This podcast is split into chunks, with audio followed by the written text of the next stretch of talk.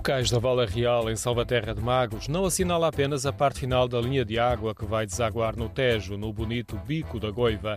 É também o registro de uma janela no tempo que remonta às viagens de barco da família real e desembarcavam no cais. Uma prática regular que deu o nome de Vala Real ao canal de água que durante séculos foi a principal via de comunicação de Salvaterra de Magos. Olha, aqui no Caia chegaram a ali uma média de 30 barcos a carregar. Levava material para Fronteira Lisboa, foi este. Cortiça, era vinho, era, era tudo.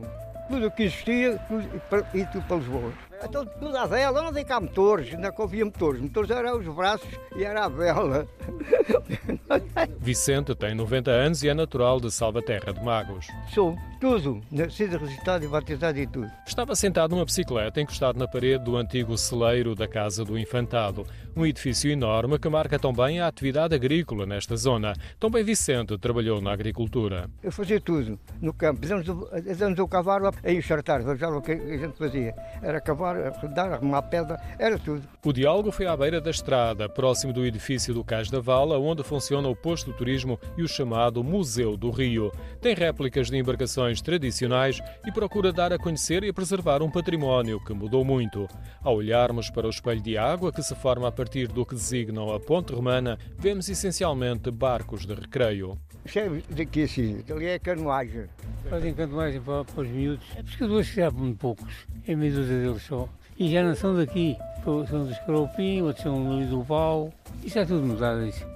Não, agora vê-se poucos, os velhotes estão a ir embora. Há poucos agora. No diálogo entre Vicente e Isidro, percebemos porque o cais tem pouca gente.